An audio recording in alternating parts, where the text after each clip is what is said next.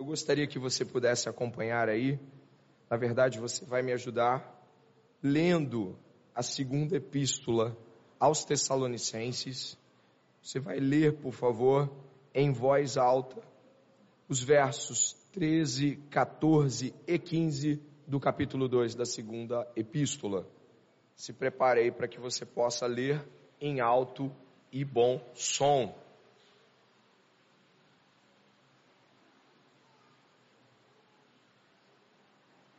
As pessoas que estão mais atrás conseguem me ouvir? Conseguem me ouvir? Aí atrás, João Vitor, Lucas Maceno. Ok.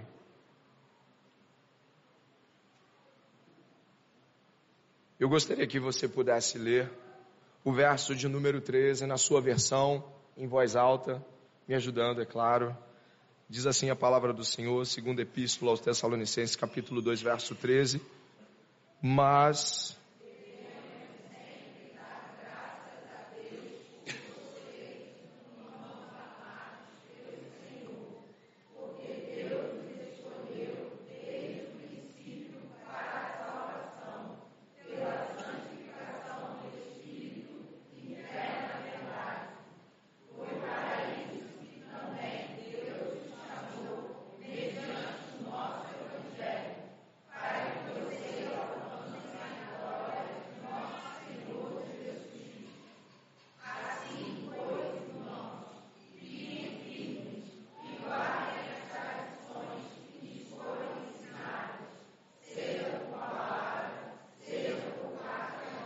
Amém. Se você crê no que acabou de ler, crê que existe um Deus único e verdadeiro, Pai de nosso Senhor Jesus Cristo, e que pelo poder do Espírito Santo pode falar com você esta noite, ore comigo, para que Ele fale com você e comigo também. Pai, graças te damos por Jesus Cristo, nosso Senhor, em quem temos a redenção, a remissão dos pecados. Nós não podemos te ver com os nossos olhos, mas nossos corações e mentes podem ser tremendamente afetados e alcançados pelo Espírito Santo nesta noite. E nisso nos fiamos de que Deus continua falando pela Sua palavra, pelo Seu Espírito. E nós clamamos, Deus, que o Senhor fale conosco esta noite. Em nome de Jesus. Amém.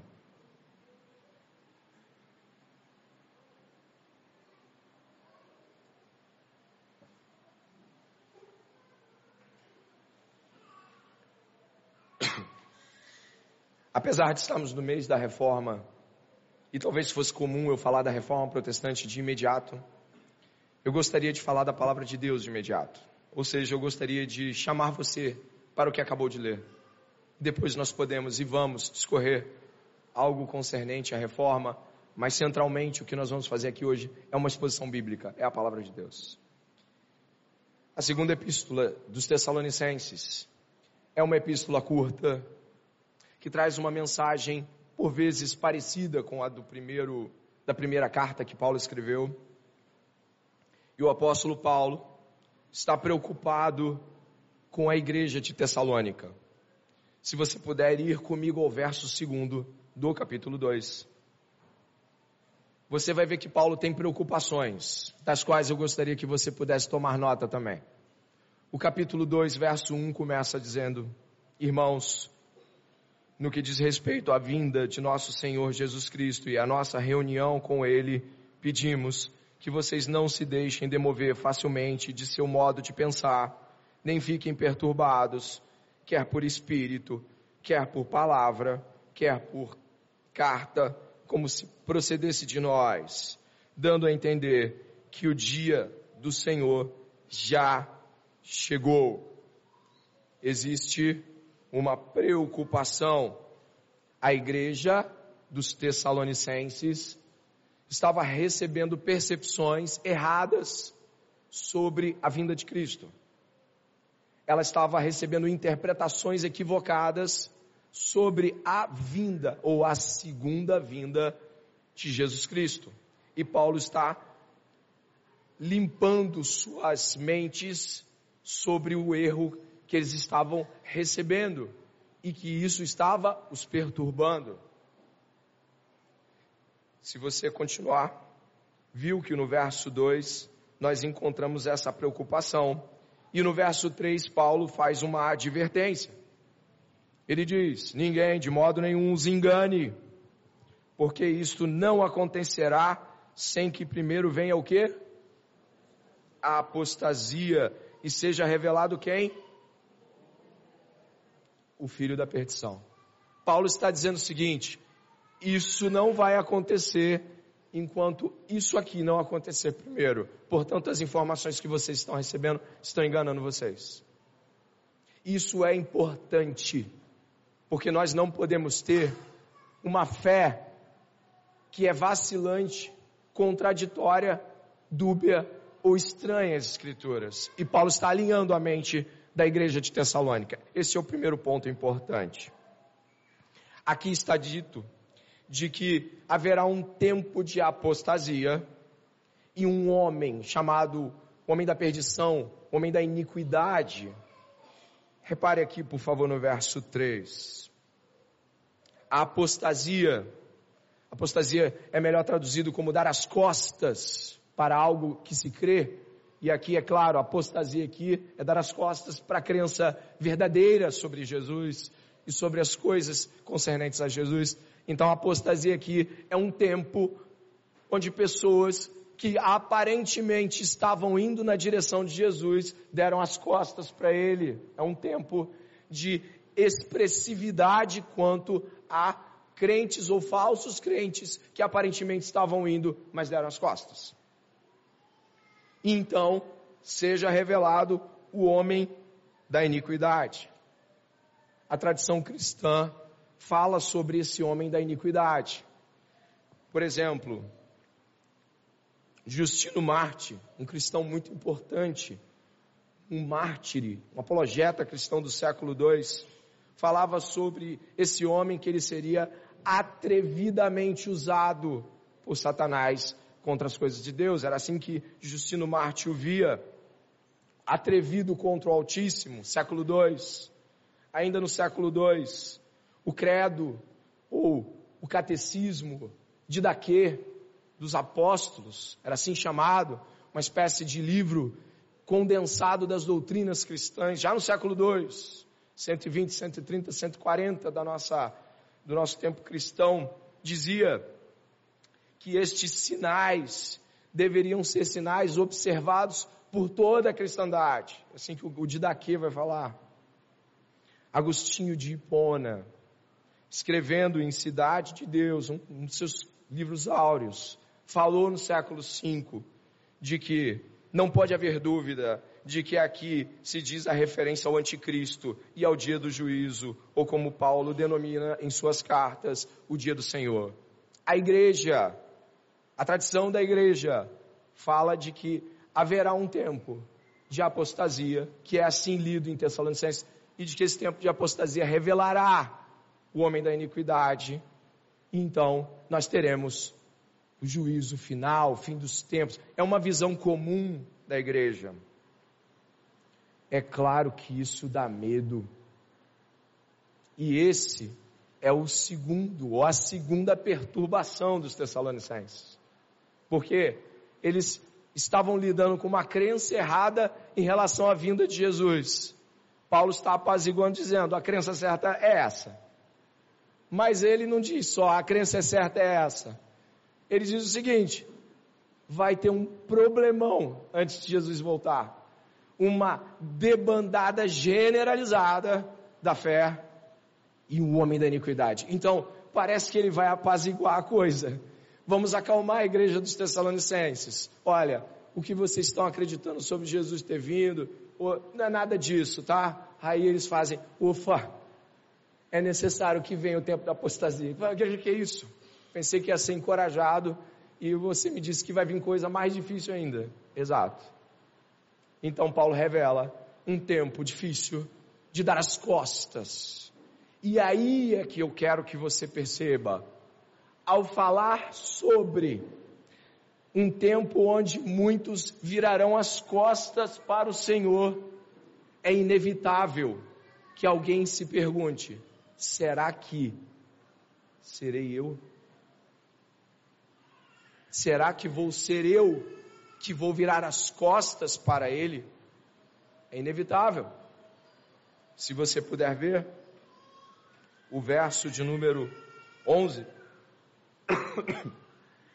vai dizer inclusive que Deus, Deus vai enviar o erro para que eles creiam no erro. Percebe isso? Deus vai enviar o erro para que eles creiam no erro por não terem amado a verdade. Você pode ler, por favor, para mim, o verso de número 11. Se lê, eu começo e você continua. É por este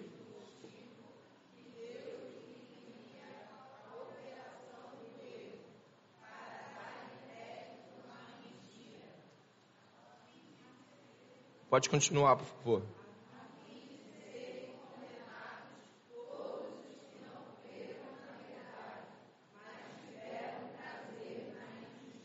Meu Deus, condenados, vou acreditar na mentira, vai vir um homem iníquo. Pois é. Mas eu gosto muito quando Paulo usa mas. É muito bom quando você e eu encontramos Paulo falando assim em Efésios, mas Deus, né? O que você encontra no verso 13 é que o apóstolo Paulo vai lhe trazer um mas, calma. Ele vai acalmar o coração de Tessalônica. Dá uma olhada no verso 13. Mas devemos sempre dar graças a Deus por vocês. Olha o contraste, ele está falando. Tem aquele grupo que vai se perder, mas vocês não. Mas vocês não. Calma. Irmãos amados pelo Senhor, porque Deus os escolheu desde o princípio para a salvação, pela santificação do Espírito e fé na verdade. Foi para isso que também Deus os chamou mediante o nosso Evangelho, para que vocês alcancem a glória de nosso Senhor Jesus Cristo.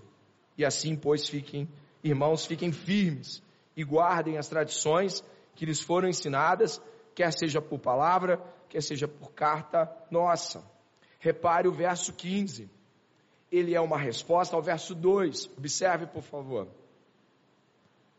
Ele tem a mesma estrutura. No verso 2, não fiquem perturbados.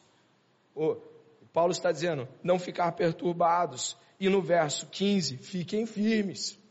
Existe uma relação. No verso 2, diz assim: você pode estar observando aí, quer por espírito, quer por palavra, quer por carta. No verso 15 fica: quer seja por palavra, quer seja por carta.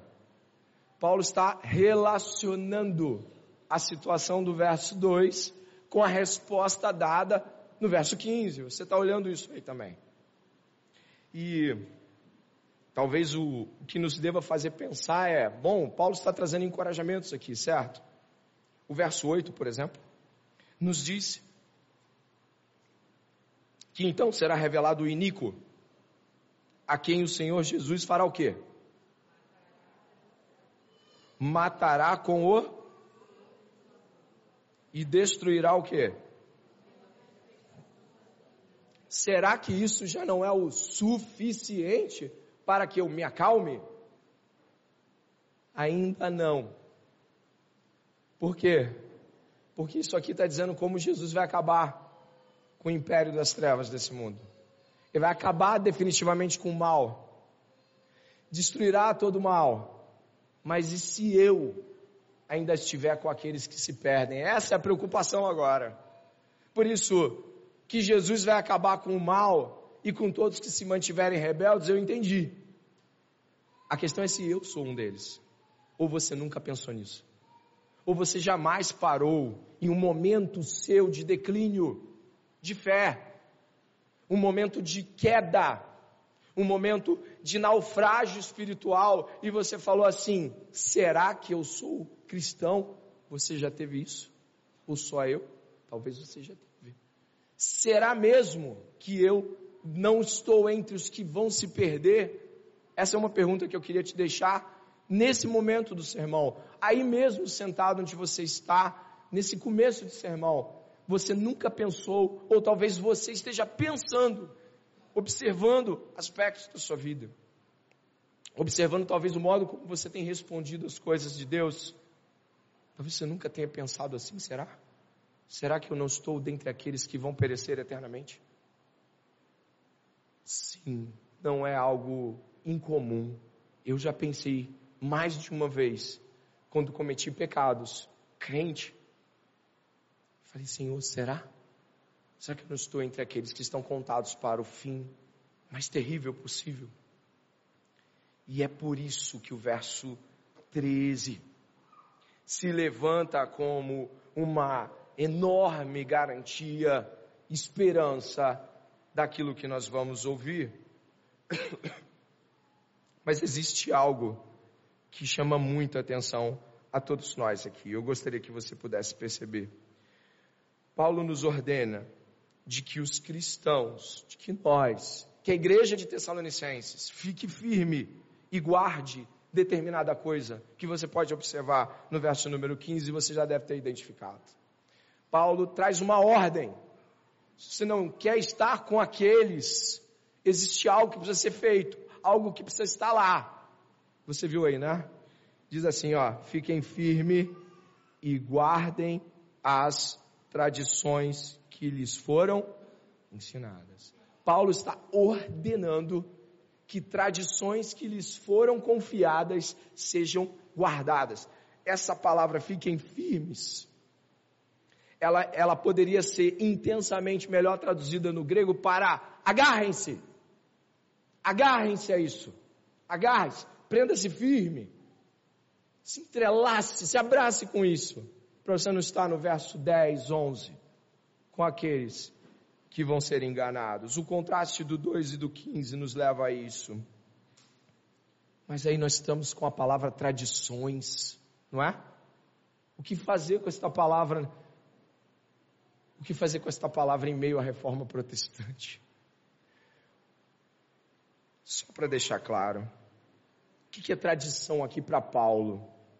Tradição para Paulo, como diz Hendrix em seu comentário, são ensinamentos autoritariamente transmitidos por ele.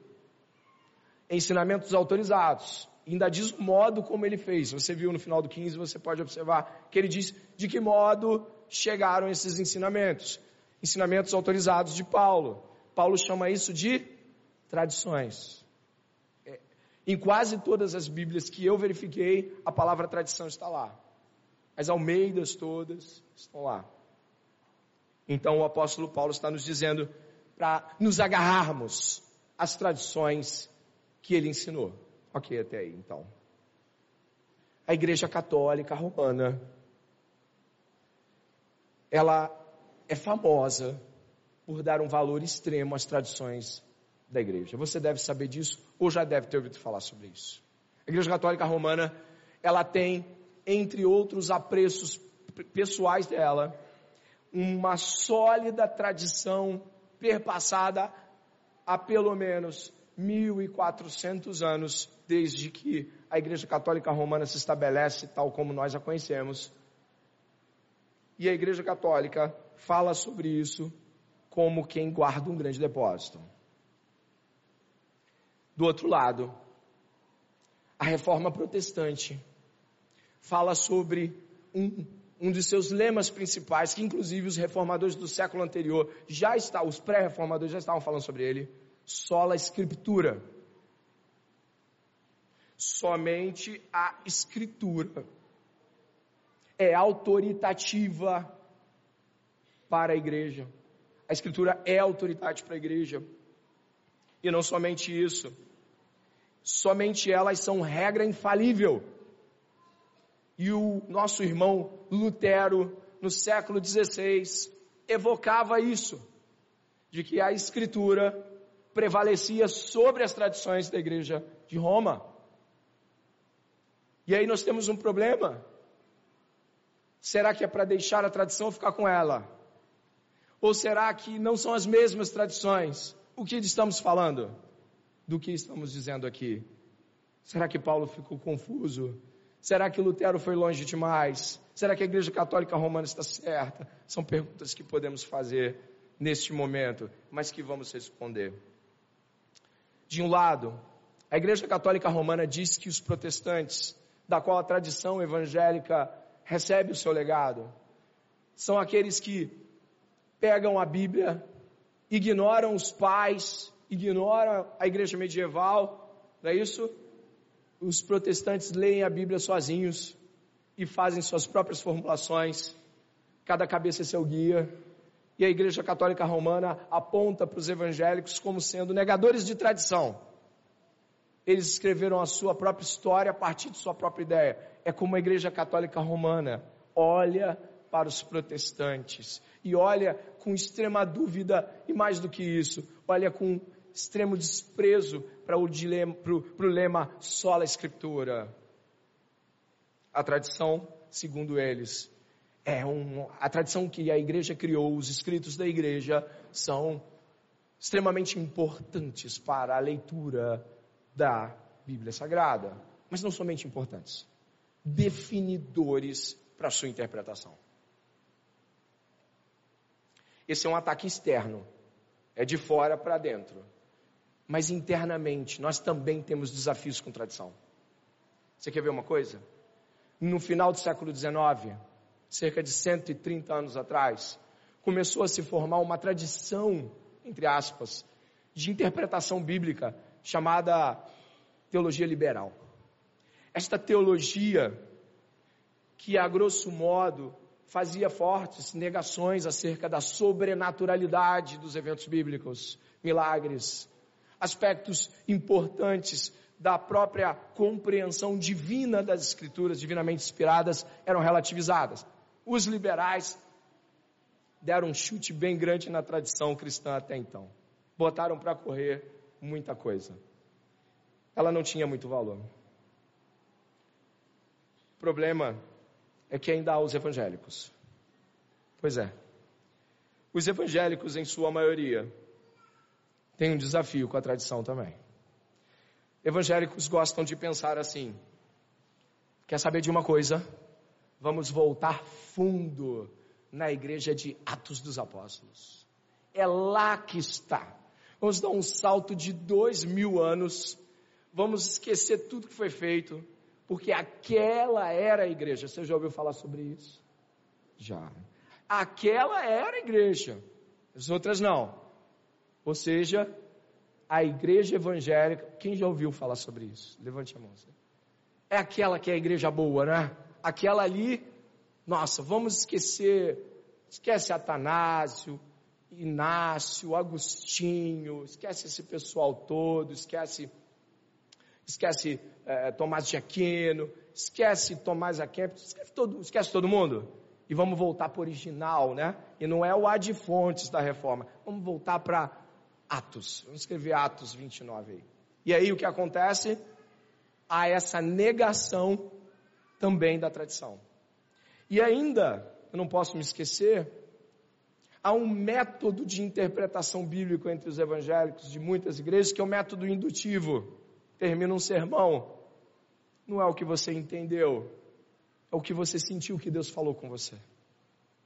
E aí você tem um sem número de interpretações. Sabe o que é isso, né? É aquela interpretação que de interpretação não tem nada. Sentimentalismo, percepção do próprio eu sobre aquilo que foi dito, nada sobre compreender o que de fato foi revelado diante da igreja. E, e isso não é incomum. Isso também é uma maneira de negar a tradição. Então, os ataques católicos externos, os problemas internos da cristandade evangélica, fazem nos parecer que não há lugar nenhum para a tradição. De que até mesmo nós podemos pensar que a tradução das nossas Bíblias não está muito legal. Vai lá no original ver se é tradição mesmo. Vai ver, porque não pode ser tradição e ser evangélico ao mesmo tempo. Não, é tradição mesmo. Não vai ter jeito de, de você fugir para o lado, para a esquerda ou para a direita. Mas o que, que acontece? do que, que Paulo está falando. Eu preciso que você me acompanhe. A igreja de Tessalonicenses está passando por um problema só a escritura do jeito dele, do lado complicado do solo escritura dele. Sabe qual é? Dê uma olhada ali, por favor. capítulo 2. No capítulo 2 está dizendo assim: que vocês não se deixem demover facilmente do seu modo de pensar, nem fiquem perturbados, quer por espírito, quer por palavra, quer por carta, quer como se procedesse de nós. Paulo está questionando a N quantidade de intérpretes da igreja de Tessalônica sobre, que, sobre coisas que ele disse e escreveu. Não falta gente na igreja de Tessalonicenses interpretando o que Paulo disse. Você consegue ver a severidade disso quando você vai no capítulo 3 e vai no verso 17. E Paulo vai dizer assim, ó. Você pode ler, porque você está me ajudando tanto assim, né? A igreja está me ajudando. Um, você já viu o verso 17. Você já entendeu o, o tamanho do barulho de Tessalonicenses. Agora você pode ler o verso 17, por favor, do capítulo 3.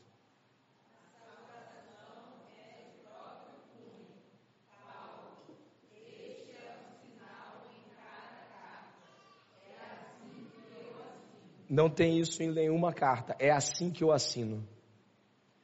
Existe uma série de interpretações que Paulo está dizendo.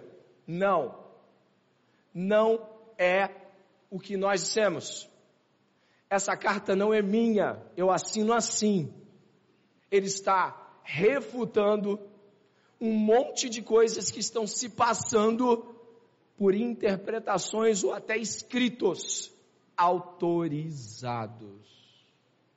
Você está entendendo isso? E aí, eu preciso que você entenda que quando Paulo está dizendo é assim que eu assino, e depois ele fala, guarde as tradições, ele está falando de algo objetivamente.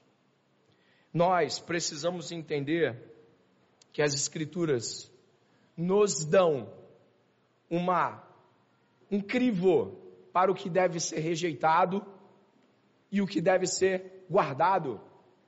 As escrituras nos dão uma compreensão de como o que essa igreja escreve de teologia pode ou não ser aceito. Marque a sua Bíblia em Tessalonicenses, é só você fazer um marcador com algum papel, alguma coisa, e vá até Efésios, por favor. Está bem um pouquinho atrás, duas, três cartas antes dessa. Dá uma olhada em Efésios, por favor. Você vai encontrar em Efésios uma tradição de autoridade. Porque é isso que a Igreja Católica Romana diz. Os escritos do Papa, os concílios papais, eles têm autoridade na mesma medida que as Escrituras. Mas olha o que nós vamos achar em capítulo 2. Você vai fazer esse favor de novo. Você vai ler o capítulo 2 de Efésios, verso 19, verso 20 e verso 21. Sim, vocês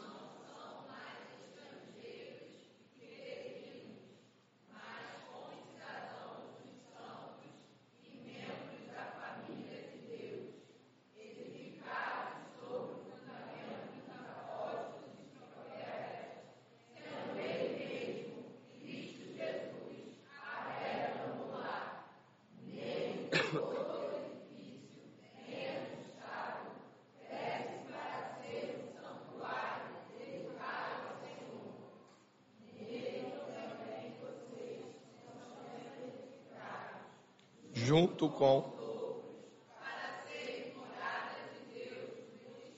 Olhe, olhe o tripé.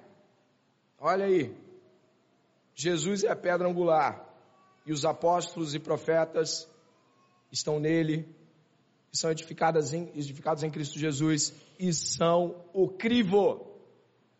Paulo vai dizer o seguinte: rejeite estas falas, rejeite estas cartas, rejeite essas interpretações e se apegue a que nós demos a você, porque nós temos autoridade, ele diz como apóstolo, autoridade apostólica para dizer o que é e o que não é. Então qual é o crivo?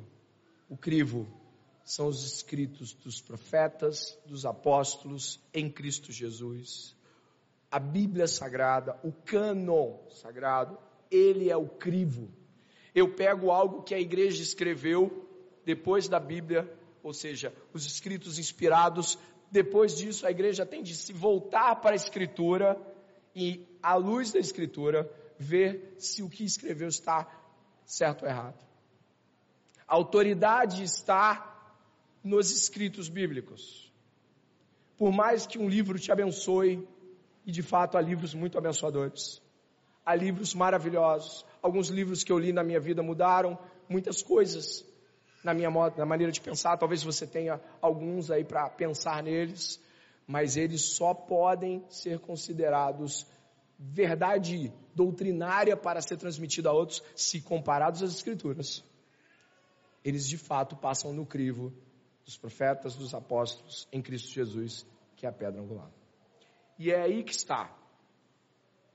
Paulo assegura uma tradição profética, apostólica, cristocêntrica, onde podemos repousar nossas percepções e fazer a comparação do que está certo, errado, o que deve ser rejeitado e o que não. Mas aí você ainda vai me perguntar, ué, isso quer dizer que o que, que eu faço com a sola escritura? Primeiro que sola escritura não é escritura sozinha. Essa frase do professor Heber Campos Júnior é muito significativa.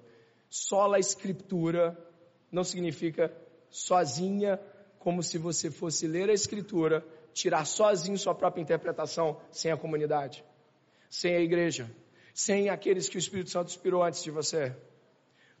O Espírito Santo trabalhou em muita gente. E ao longo desses dois mil anos, muita coisa da parte do Senhor foi iluminada para que nós entendamos. Só a Escritura é de que a Escritura tem autoridade, o crivo, para dizer o que, é, o que é o que não é. Mas isso não é só a interpretação. Eu acho que é isso, então é isso. Fechei a Bíblia e vou para casa não é só a interpretação, é só a escritura, regra infalível às escrituras. Para ela que nós voltamos quando temos dúvida, não para as nossas confissões de fé, embora sejam importantes, não para os concílios, embora sejam importantes, nós voltamos para as escrituras. Evangélicos podem ler Agostinho, Tomás de Aquino, Tomás A.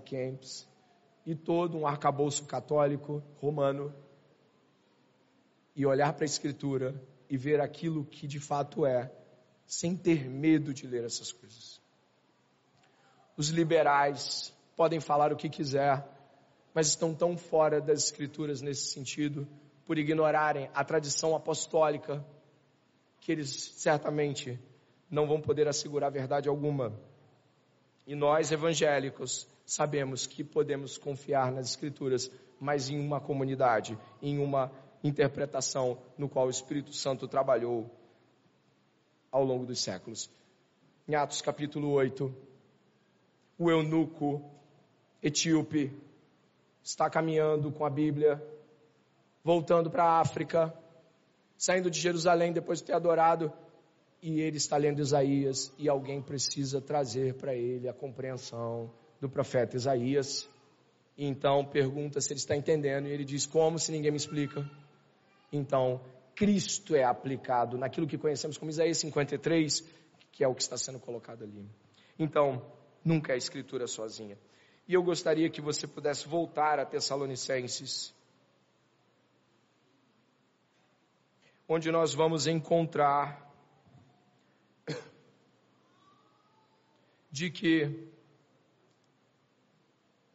no verso 13 nós vamos encontrar o Espírito Santo agindo na igreja para este meio, porque isso é importante. Você encontra no verso 13, pela santificação do Espírito e fé na verdade. Essas coisas estão unidas. O Espírito Santo age na igreja e ele mesmo promove a tradição. O Espírito Santo constrói a tradição da igreja. O Espírito Santo é ele quem vai construindo as tradições da igreja ao iluminar as escrituras para os homens de Deus. Quando nós pegamos uma confissão batista como a nossa, de 1689, confissão de Westminster e outras belas confissões, catecismos como o de Heidelberg, nós vemos, nossa, como isso aqui é parecido com as escrituras e a ação do Espírito Santo iluminando a verdade para que ela seja compreendida e perpassada. Logo, ainda que façamos interpretação no ambiente comunitário de igreja, nunca sola interpreta, mas igreja interpreta, comunidade interpreta, subindo no ombros de outros que já foram. É o Espírito Santo que faz isso com a igreja ao longo de todos os tempos. Ao compreender essa realidade, não rejeitamos a tradição. Nós dizemos obrigado, Espírito Santo, por tantas boas tradições que o Senhor inspirou a igreja ao longo de tanto tempo. E na, neste momento, é importante saber no que se agarrar. O jornal Washington Post, um jornal muito conhecido nos Estados Unidos, ele publicou certa vez um artigo muito interessante é, sobre um homem chamado Henry Dempsey. Ele, ele, foi algo que fez muito barulho nos Estados Unidos. Esse homem estava treinando um piloto, um piloto, a lidar com as operações de voo e quando eles estavam no alto, isso aconteceu mesmo. O que aconteceu foi que houve uma turbulência e ele falou para o rapaz que estava treinando, falou assim, ah, fique aí, coloque foi explicando os instrumentos, faça isso, faça isso, faça isso, faça isso, que eu vou ver o que está acontecendo. Só que quando ele foi para a parte de baixo, porque ele ouviu um barulho, a parte de trás do avião, a turbulência foi tão grande que sacudiu ele, jogou para lá, jogou para cá, jogou para lá, ele bateu na parede e a porta de acesso do avião abriu no alto. Ele foi sugado, você sabe o que é isso, naquela né? despressurização, ele foi sugado e foi voando e se agarrou nas grades, firmes. O copiloto percebeu que havia acontecido isso e desceu no aeroporto mais perto. E quando ele chegou lá embaixo, a 30 centímetros do chão, Harry Dempsey vivo, agarrado nas partes mais firmes da fuselagem do avião. um engano de Satanás vai buscar tragar, como diz Jesus, se possível até os eleitos. Você vai passar por turbulências na vida que vão buscar arrancar-lhe todas as certezas que você tinha sobre Deus. Sofrimentos, dúvidas. Você vai passar por coisas das quais você não imagina e você deve se agarrar às mais firmes verdades. E se você estiver agarrado em algo que não seja firme como as tradições que Paulo nos ensina, você será levado.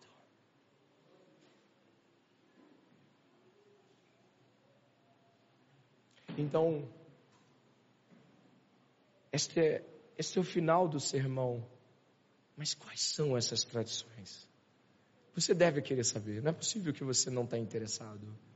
Você está ouvindo até agora. Você quer saber quais são as tradições, não é verdade? O apóstolo Paulo vai fazer algo maravilhoso aqui como escritor. Ele vai dizer o seguinte, no verso 15: Guardem, fiquem firmes e guardem as tradições que lhes foram. Você pode, por favor, ler? Que lhes foram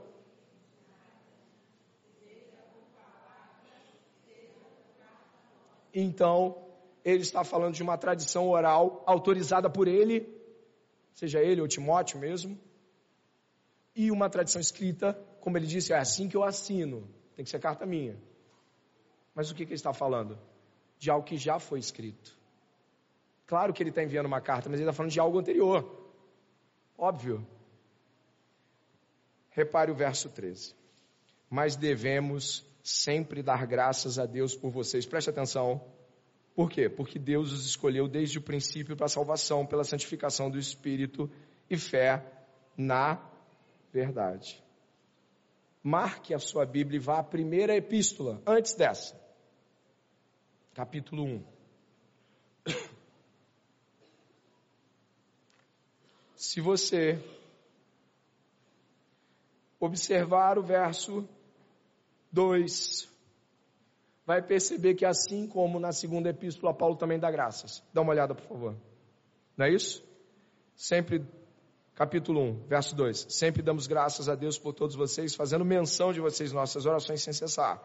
Lembrando-os diante de nosso Deus e Pai da operacidade da fé que vocês têm, da dedicação do amor que vocês têm e da firmeza. Está apontando para algo que ele está falando lá. Mas agora olha essa parte. Verso 4.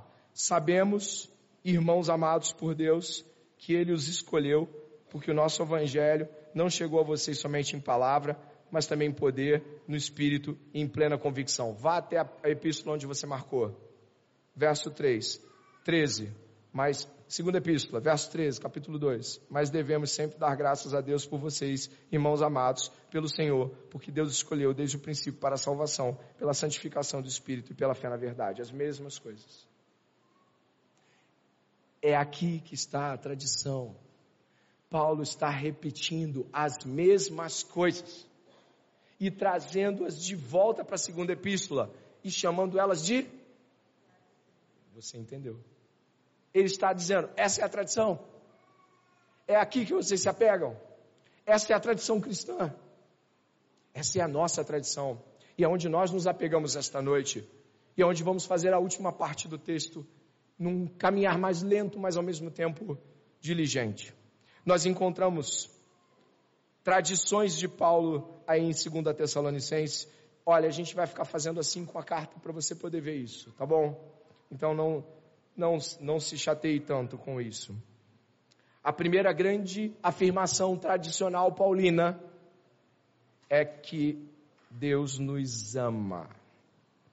Repare o verso 4 da epístola do, da primeira epístola e o verso 13 da segunda epístola, capítulo 2. Eu vou falar só os versos, porque vocês sabem em que capítulos nós estamos. Paulo vai dizer para os dois, para as duas versões: vocês são amados de Deus. Ele vai fazer uma afirmação de um tipo de amor que é extremamente específico. Porque esse amor ele está dizendo neste amor que Deus os escolheu. Logo, não é um amor tal como o amor de bondade que Deus tem por todas as criaturas. Deus, Deus generosamente faz o sol chover sobre bons, sobre maus. Deus é bom. Deus é bom, Deus é amor. Mas aqui está falando de um outro tipo de amor. Um amor que tira para si. Um amor que escolhe um amor que seleciona, um amor que separa para si. E essa é a primeira questão da nossa tradição. Somos amados por Deus. Paulo está lembrando eles de que este amor é uma garantia para que eles não se vejam tais como os apóstatas anteriores. Isso é magnífico, mas eu gostaria de que você refletisse comigo. É só isso? Não. Se eu e você formos adentrando os versos do, da primeira epístola, nós vamos achar um amarrado de coisas. Olha só, verso 4 da primeira epístola. Sabemos, irmãos amados, por Deus, que Ele os escolheu, porque o nosso evangelho não chegou a vocês somente em palavra, mas também em poder no Espírito Santo em plena convicção. E vocês sabem muito bem qual foi o nosso modo de agir entre vocês, para o próprio bem de vocês. E vocês se tornaram nossos imitadores e do Senhor, sabendo a palavra, recebendo a palavra com alegria que vem do Espírito Santo, apesar de muitos sofrimentos. Somos amados, e isso fica claro porque somos eleitos por Deus. Quando? Desde quando? Olha, na segunda epístola, desde o princípio, verso 13, desde o princípio. Essa afirmação bíblica, desde o princípio, remonta aquilo que vem antes de nosso nascimento. Deus não nos escolheu a ermo. Deus não nos fez e nos criou e nos deixou vendo se dava certo. Deus nos amou antes de nascermos. Mas como saber se eu sou um desses? Existe algo especial aqui. Todos aqueles que Deus ama, escolhe para a salvação, refletem o próprio Deus. Paulo diz na carta aos Efésios: sejam imitadores de Deus como filhos amados. Sabe o que ele vai dizer na primeira epístola? De que eles são imitadores dos apóstolos. Olha que coisa magnífica. Por que, que eu vejo Paulo com tanta certeza dizendo: vocês são eleitos, sabia? Porque, mas será que Paulo agora está vendo por dentro da cabeça de alguém? Ele está conseguindo entrar no coração, Deus deu um poder especial para ele. Ele entra nos corações e sabe: esse é eleito, esse não é, esse é eleito, esse não é. Não! Porque vocês imitam a gente em Cristo. Imitam a Cristo, como está na primeira epístola. Sabe o que significa? Os eleitos de Deus, escolhidos para serem salvos por Deus, têm uma evidência muito clara: imitam o Senhor. Podemos ver Cristo. As pessoas cristãs olham e falam: é Jesus ou não é? Jesus voltou aqui em nosso meio. A epístola aos Tessalonicenses é tão enfática com esta questão da imitação. Se você voltar a ela lá na, na primeira epístola, vai dizer o seguinte, verso 7. Assim vocês se tornaram modelo para todos os crentes da Macedônia e na Acaia, porque a partir de vocês a palavra do Senhor repercutiu não só na Macedônia e na Acaia, mas a fé que vocês têm em Deus repercutiu em todos os lugares, a ponto de não termos necessidade de dizer mais nada a respeito disso porque no que se refere a nós, as pessoas desses lugares falam sobre como foi a nossa chegada no meio de vocês e como deixando os ídolos, vocês se converteram a Deus para servir o Deus vivo e verdadeiro e para aguardar dos céus o seu filho, a quem ele ressuscitou dentre os mortos, a saber Jesus, que nos livra da ira vindoura. Preste atenção. Paulo está dizendo, vocês nos imitam e ao Senhor, porque ele está dizendo, imitam e ao Senhor, está ali no, no capítulo 1. De tal maneira que não há necessidade que a gente vá naquelas outras cidades, porque aquelas pessoas, por meio de vocês, já nos veem. Elas nos conhecem por vocês. E Paulo imitava Cristo de tal maneira que outros conhecessem a Ele. Paulo dizia: Sejam meus imitadores, como eu também sou ele estava imitando Jesus. Aqueles imitaram ele. E já não era preciso que Paulo se despencasse para aquelas outras regiões. Porque Paulo já tinha chegado lá por meio deles. E portanto Cristo tinha chegado lá por meio deles também. Essa é a marca do eleito. Ele se parece com Jesus. As pessoas falam sobre sua imitação exata, precisa de Cristo. Cristo falando, vivendo, se relacionando, amando, sofrendo.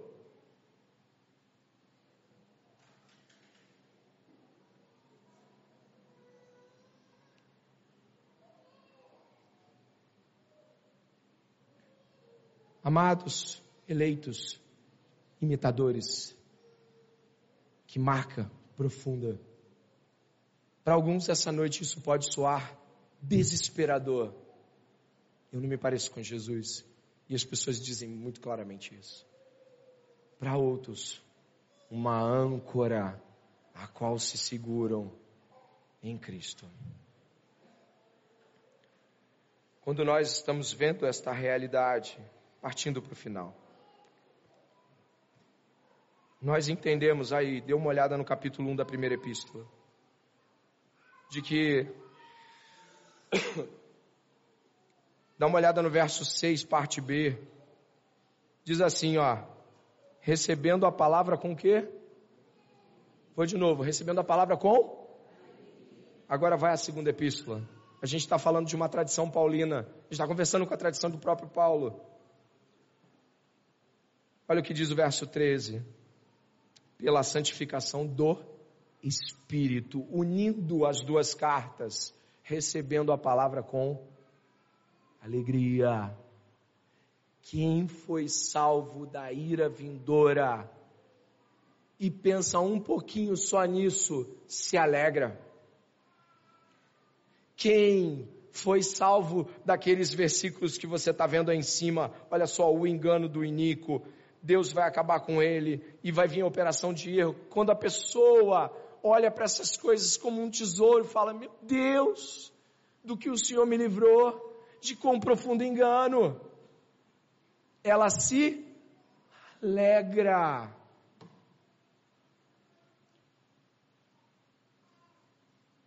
Os crentes são alegres porque receberam em sua tradição afirmações tão profundas que nada pode roubar essa alegria. Se você for até a epístola primeira, a gente está fazendo isso o tempo todo. Diz assim no final do verso 6: apesar, apesar dos muitos sofrimentos. Espera aí, está na mesma frase alegria e sofrimento? Sim. Jesus Cristo, tendo em vista aquilo que seria proposto, com muita alegria, encarou, mesmo em meio ao sofrimento, por aquilo que foi prometido a ele, diz o livro de Hebreus. Aquilo que foi prometido a Jesus o impulsionava, o povo a qual ele salvaria, a sua igreja. Ele se alegrou no fruto do seu penoso trabalho. Sabe o que quer dizer? Que a tradição cristã fala de pessoas que são amadas. Uma pessoa amada tem segurança. Uma pessoa, quando é amada, fala do seu amado, da sua amada. Uma pessoa, quando é amada, fala com satisfação daquele relacionamento.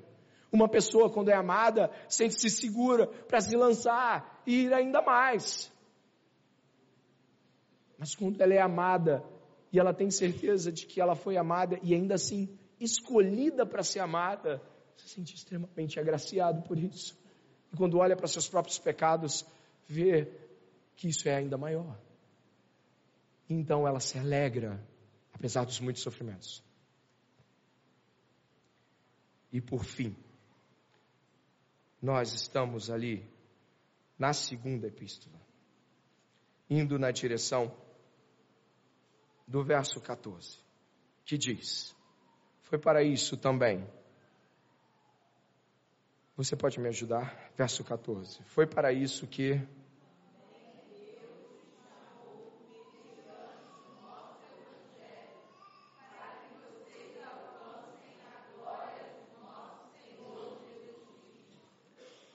O Evangelho, a proclamação de vitória de Jesus sobre a morte, os pecados, Satanás, nós os homens. Jesus venceu tudo. Morreu como oferta pelo pecado. Oferta recebida. O Pai o ressuscitou, demonstrando o seu poder infinito de trazer a, a vida aos mortos. Crer no Evangelho é crer que a morte e a ressurreição de Jesus são suficientes para viver e morrer e ressuscitar depois. E ainda, crer no Evangelho é evidenciado por imitar Jesus com alegria em meio aos sofrimentos, como o eleito de Deus. Você está esta noite aqui chamado pelo Espírito Santo para ouvir esta mensagem. Chamado para imitar a Deus em Cristo, para receber as tradições que recebemos hoje e dizer que alegria, rejeitar as falsas tradições, apegar-se às verdadeiras. Mas eu te pergunto, você entende que aqueles que não se parecem com Cristo que não imitam o Senhor Jesus, que não se parecem com os apóstolos, estão dando claras evidências de que estão perecendo eternamente e de que isso é sério demais e de que se você morresse esta noite, nesta condição, sofreria horrores eternos indizíveis, inferno em chamas, e jamais teria uma chance de sair lá, pois ela está sendo dada hoje. Venha para Cristo, abandone o seu pecado, abandone o modo com o qual você imita um mundo que se perde pelo engano e pela apostasia. Venha para Cristo esta noite, é o Senhor quem te chama. E na autoridade do Evangelho, submeta-se a Ele, creia nele, seja salvo por Ele. Ore comigo neste momento.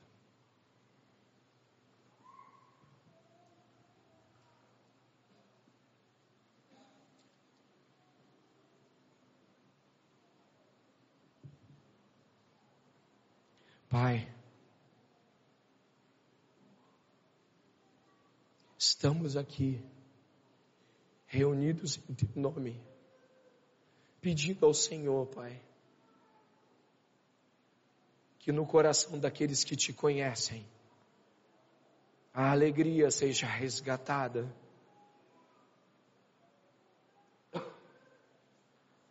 Que pare de andar como se não conhecessem tais verdades que parem de querer se alegrar naquilo que é transitório, que os crentes eleitos no Senhor, Pai, esta noite, peçam perdão a Deus por tristezas que não poderiam arrancar-lhes as alegrias fundamentais.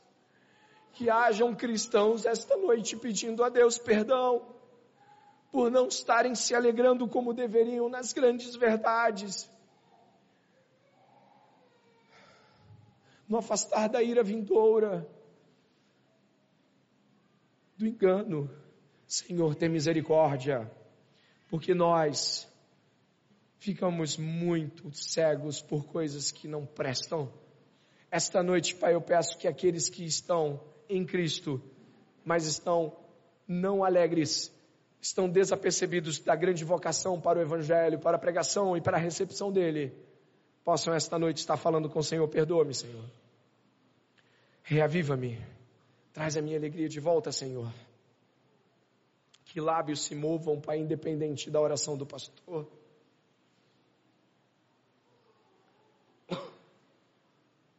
Mas há aqueles, Senhor, a quem nesta noite foi revelado que seu caminho parece infernal, de que, embora conheçam a Deus, o neguem com suas vidas pecaminosas.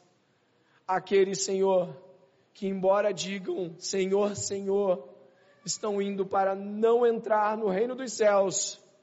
A igreja unânime levanta um clamor, pedindo que se convertam ao único Deus verdadeiro, que abandonem seus ídolos e venham para Cristo, que pode remir suas almas em nome de Jesus, Pai.